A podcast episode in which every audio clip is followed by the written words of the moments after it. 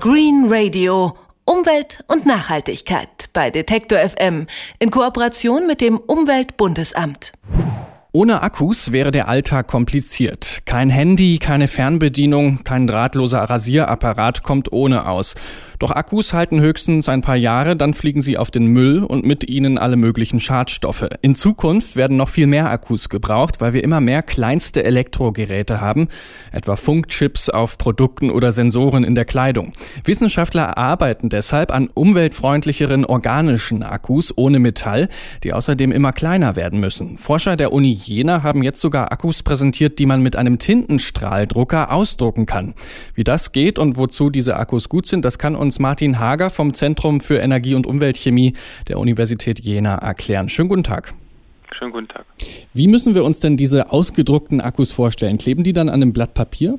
Im Prinzip wäre es möglich, ja, aber die ausgedruckten Akkus basieren darauf, dass wir anstatt der herkömmlichen anorganischen Batteriematerialien organische Polymere, das heißt Kunststoffe als Aktivmaterial verwenden die somit mit Drucktechniken verarbeitbar sind und so im Prinzip auf die jeweiligen Oberflächen aufgebracht werden können, wo es dann entsprechend später verwendet werden können. Wie sieht das denn dann aus, wenn man die ausdruckt? Können Sie das ein bisschen beschreiben? Die äh, Systeme sind dann eigentlich recht äh, frei wählbar. Das heißt, ich kann die Grundform von der Batterie mir aussuchen, ob die rund ist, eckig, dreieckig, wie ich das entsprechend haben will und kann dann so die Elektroden als dünne Filme quasi ausdrucken. Und das heißt, hier am Ende ist die gedruckte Batterie recht dünn. Wie viel Strom kann man dann mit denen speichern? Den Strom, den ich in so einer gedruckten Batterie speichere, wird bei weitem nicht ausreichen, um zum Beispiel ein Handy oder Laptop anzutreiben. Aber für Anwendungen, bei denen man zum Beispiel kleine Sensoren betreiben will, kleine LED-Lampen, reicht der entsprechende Strom aus. Derzeit enthalten Ihre Akkus noch Metalle, langfristig wollen Sie aber ohne auskommen. Was genau ist das Problem an den Metallen? Na, bei den Metallen gibt es eine grundlegend sagen wir, zwei größere Probleme. Das eine Problem ist, wenn wir uns betrachten, wie die Verfügbarkeit von den entsprechenden Rohstoffen ist. Wenn wir an die herkömmlichen Lithiumbatterien denken, ist ein Großteil der Lithiumbatterien basiert auf Kobalt. Und Kobalt gibt es zum Beispiel nicht, ist in Deutschland nicht verfügbar. Und so wird die Verfügbarkeit von den Rohstoffen immer knapper. Und äh, wir sind auf externe Quellen angewiesen, wo man auch keine Kontrolle über den Zugang hat und auch nicht weiß, wie gut die Verfügbarkeit in den kommenden Jahren aussehen wird. Und zum anderen gibt es in den Batteriematerialien auch immer recht kritische umweltgefährdende Stoffe. Denkt man an den normalen Bleiakku, früher das Cadmium in den entsprechenden Nickel-Metallhydrid-Akkus und so dann entsprechende giftige Materialien hat, die man so auf die Möglichkeit hat, die mit entsprechenden sagen wir, umweltfreundlicheren Polymeren zu ersetzen. Was sind das genau für Stoffe, diese organischeren, mit denen Sie jetzt an den Akkus arbeiten? Das sind entsprechende Polymere, das heißt Kunststoffe, die dann entsprechende redoxaktive Einheiten in der Seitenkette tragen.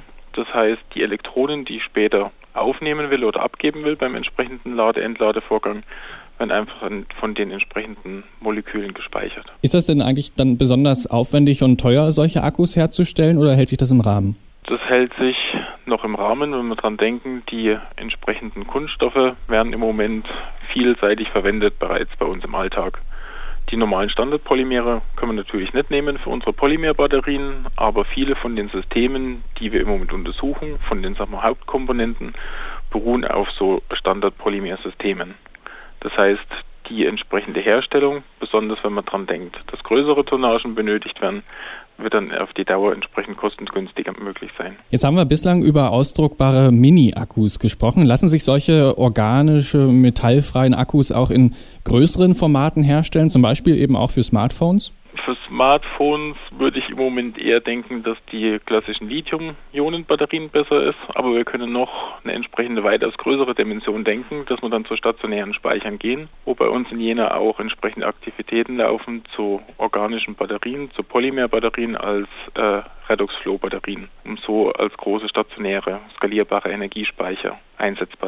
Der Chemiker Martin Hager forscht an der Uni Jena an organischen, ausdruckbaren Akkus. Welche neuen Möglichkeiten sich damit ergeben, hat er uns gerade erklärt. Vielen Dank dafür. Bitte. Green Radio. Umwelt und Nachhaltigkeit bei Detektor FM in Kooperation mit dem Umweltbundesamt.